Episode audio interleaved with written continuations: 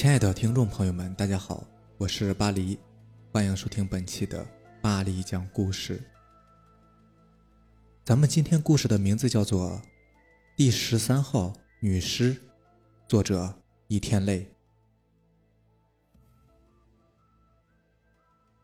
从晚上八点开始，停尸房的老王就一直在喝酒，这是他多年以来的习惯。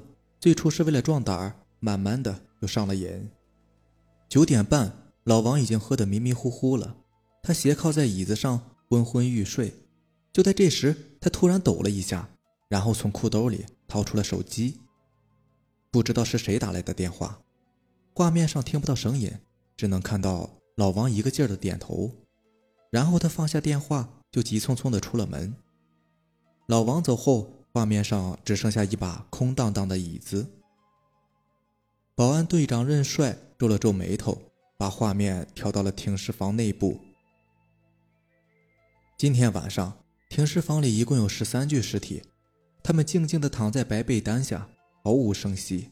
整个停尸房呈现一派宁静的死亡景象，画面也静止在这种死亡状态下。任帅有点累了，起身倒水喝。等他端着杯子回到座位前，没等坐下，就瞪大了眼睛。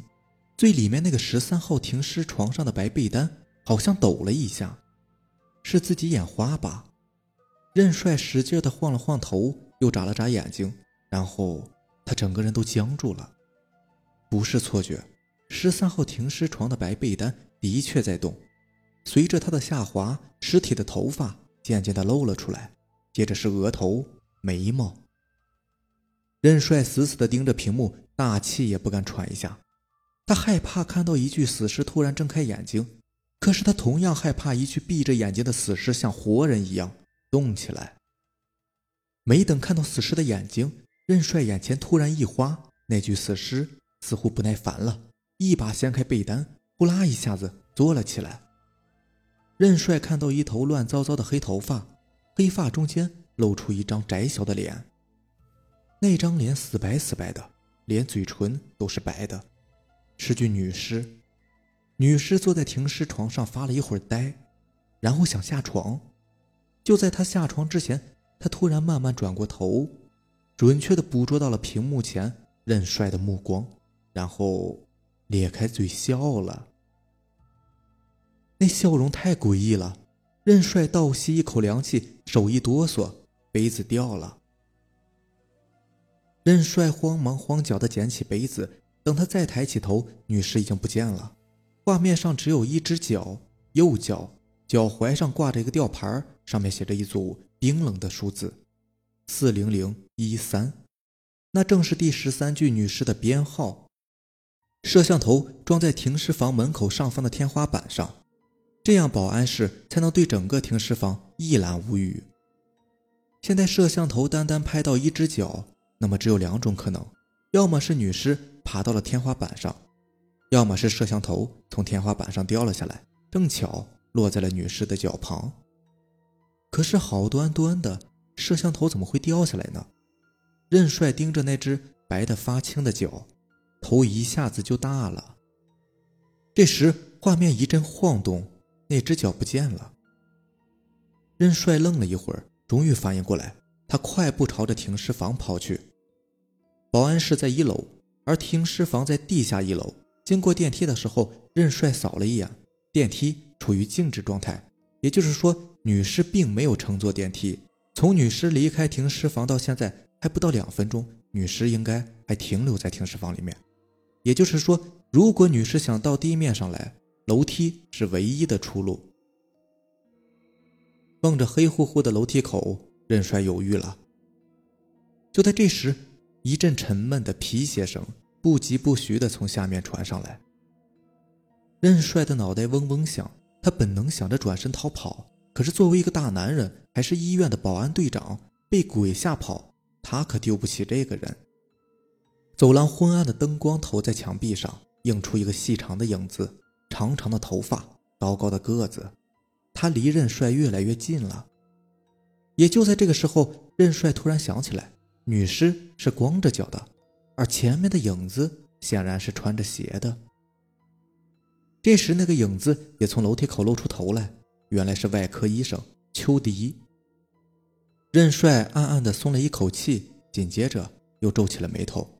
这三更半夜的，邱迪去停尸房干什么？任帅跟邱迪匆匆打了一个招呼，就急匆匆地跑去了停尸房。一进停尸房，任帅的视线就停留在十三号停尸床上，白被单还乱糟糟的散落在地上。想到刚才女尸僵直的坐在床上的情景，任帅心有余悸。一阵阴风扫过，任帅觉得每个白被单下的尸体都在蠢蠢欲动。他缩了缩脖子，肩膀上突然被谁重重地拍了一下。已成惊弓之鸟的任帅再也忍不住，惨叫了一声，跳开了。壮着胆子回头一看，身后站着一脸错愕的老王。任帅正想发火，心里边突然拧了一个劲儿。刚才怎么没有听到老王的脚步声呢？任帅慢慢的低下了头，视线落在老王的脚上，已经喷到喉咙口的怒火被他生生的咽了下去。老王光着脚，右脚大脚趾上挂着一个吊牌四零零一三。任帅抬起头，看见老王一双鹰眼正死死的盯着他，脸色阴晴不定。任帅撒腿就跑。看着任帅兔子一样消失在楼梯拐角，老王长长的松了一口气，悄悄的抹了抹额角的冷汗。他快步的走进了停尸房，目光扫过停尸房的一排尸体，确定有一具尸体已经不见后，他立刻拿起了电话。他尽量让自己的声音听起来惊惶不安。“喂，保安室吗？不好了，又有一具尸体不见了。”十三号女尸。是医院丢失的第三具尸体了。老王还清楚的记得，第一具尸体是在三个月前丢失的。那是一个中年男人，虽然穿的还算干净，可是身上却散发着一股难闻的味道。那种味道，老王曾经在街边的流浪汉身上闻到过。男人的尸体被推进停尸房时，身后一直跟着一个女人，那个女人哭得撕心裂肺，后来被院长的助理拉走了。老王知道。每次院长助理露出这种神神秘秘的表情，里面就肯定有猫腻。果然，后来老王从打扫卫生的大姐那儿了解到，这个男人进来的时候还好好的，只是说肚子疼，医生给他开了消炎药的方子，男人就在医生办公室把消炎药吃了，结果吃下去没有几分钟，人就死了。这事儿太邪门了，好在那个男人的老婆同意私下解决，最后医院拿出了十万块钱。摆平了这件事。也就是在那天晚上，老王接到一个电话，是邱迪医生打来的，说是要找他聊聊。老王有些受宠若惊，在这个医院里，除了清洁大姐，从来没有一个人正眼看过他一眼。老王知道他们都嫌他晦气。可是那个晚上，邱迪医生却对他嘘寒问暖十几分钟，临了又塞了两百块钱给他。老王一直没有搞清状况，直到第二天早晨，他才发现那具男尸丢失了。整个晚上，老王只离开过一次，就是去值班室那一会儿。再联想起秋迪莫名的示好，老王知道那具尸体一定跟秋迪有关。尸体丢失属于盗窃案，理应报警的，可是丢失的偏偏是那具尸体。如果警方介入，一定会调查出那起医疗纠纷。最后，医院决定封锁消息。老王和保安队几个知情人士都拿到了封口费。医院的几个领导提心吊胆了一个月，竟然没人认领尸体，这件事就这样不了了之了。就在医院渐渐放松警惕时，又发生了第二具尸体丢失案，同样是死于很蹊跷的医疗事故。并且尸体送往停尸房的当天晚上，又是秋迪值班。半夜，老王又接到了他的电话。这一次，老王留了个心眼儿，他口头答应秋迪马上过去，可是放下电话却一直没有动，而是一直盯着停尸房。秋迪竟急匆匆地跑下来找他。秋迪坦白说，第一具尸体就是他同学偷走的，要做医学实验用。这次也是同样的情况。他同学已经在外面等他了，只要老王肯保住这个秘密，他就会把好处费分一半给老王。这两次的好处费加在一起可有一万多。老王动心了，答应帮忙。可是秋迪并没有让老王帮忙搬运尸体，只是让他回避。老王离开了十几分钟，再回来的时候，那具尸体已经不见了。这次也是同样，只不过老王回来的时候，在楼梯上看到了那个吊牌，一定是他们搬运尸体的时候不小心把吊牌弄掉了。如果给保安队发现，检查出指纹什么的，那可就麻烦了。老王捡起吊牌，刚走出楼梯，就看到保安队长任帅正站在停尸房门口，背对着他。他怎么在这儿？糟了！老王急中生智，脱下了鞋子，把吊牌挂在了大脚趾上，悄无声息地接近了任帅。他成功了，任帅被吓跑了。老王打定主意，如果第二天任帅问起来，他死活不承认就是了。反正现场又没有别人，并且邱迪也会设法帮他开脱的。老王汇报完尸体失踪的消息后，电话那头一直没有动静。可是很明显的，电话并没有出故障，并且一直处于接通状态。突然，老王想起来，今天保安室值班的只有一个人，就是任帅。他刚刚被自己吓跑了，按道理说不可能这么快就回到保安室的。今晚也没有急诊患者，值班的医生只有邱迪一个人，也就是说，现在整个医院大楼里只有任帅、邱迪以及老王，这三个人现在都不可能出现在保安室。那么接电话的又会是谁呢？就在这时，电话那头传来一个冰冷的声音，缓慢而清晰的吐出了几个字：“四零零一。”三，这组数字顺着电话线爬过来，老王机灵灵的打了一个寒战，他咔嚓一下挂断了电话，一低头又看到挂在自己大脚趾上的那个吊牌，他这才想到那个吊牌曾经挂在无数个死人的脚趾上，他手脚慌乱的甩掉了吊牌，想起这次的事儿从一开始就透着诡异，他坐卧不安，终于他再也忍不住了，站起身，快步的朝着楼上跑去。今天早晨天刚蒙蒙亮，老王还没睡醒，就听见有人敲值班室的窗户。他披衣下床，刚掀开白布帘就被吓了一跳。窗外站着一个瘦高的女人，一张脸几乎整个都贴在了玻璃上。看到老王，女人乌黑的眼珠转了转，指着停尸房说：“我想进去看看。”老王说：“手续都办完了吗？”女人愣了一下，然后摇了摇头。老王立刻板起了脸，没有手续不能进去。女人失望的摇了摇头，转身走了。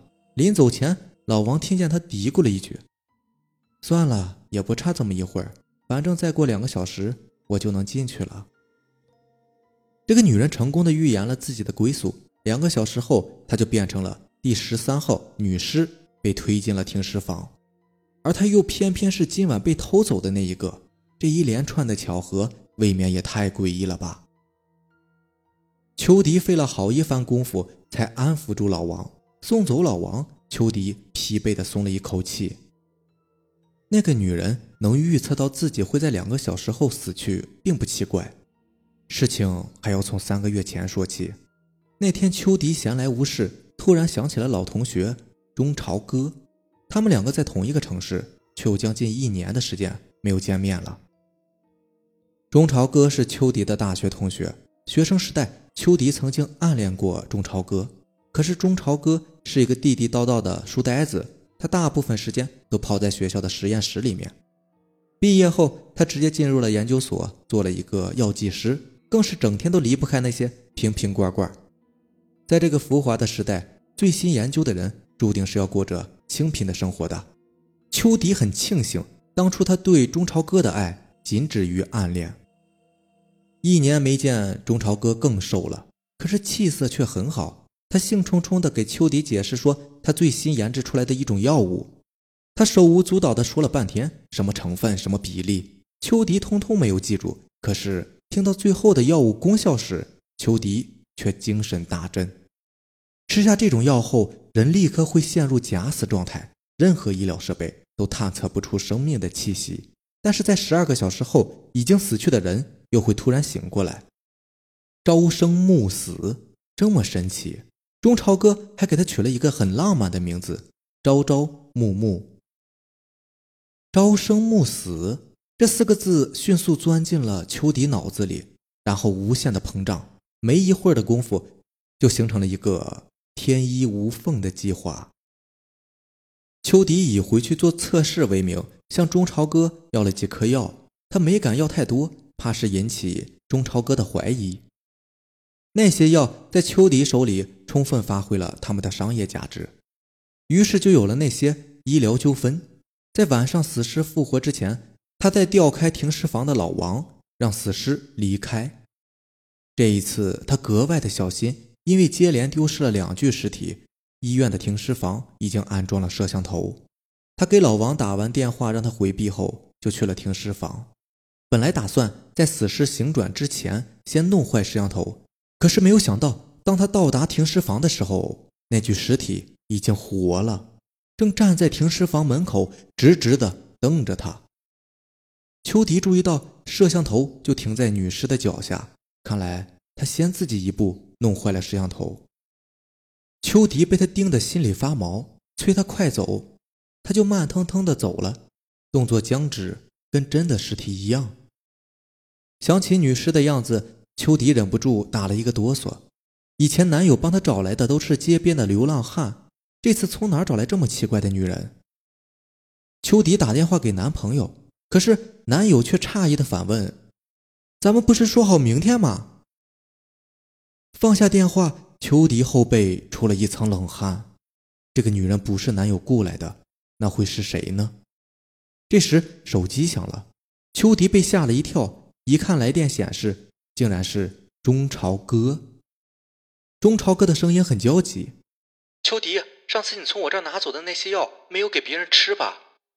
秋迪不置可否的应了一声。中朝哥松了一口气，那就好。我刚刚发现朝朝暮暮的有效期只有两个月，你手里的那些药已经全部过期了。秋迪的声音颤抖起来。那吃了过期的药会怎么样啊？中朝哥叹了一口气。这一批做实验用的动物全死了，并且尸体已经开始腐烂。也就是说，再也没有复活的可能了。中朝哥后面又说了些什么？秋迪已经什么都听不见了。那些药已经过期了，也就是说，今天早晨吃过药的那个女人并不是假死，她已经彻底死了，再也不会复活了。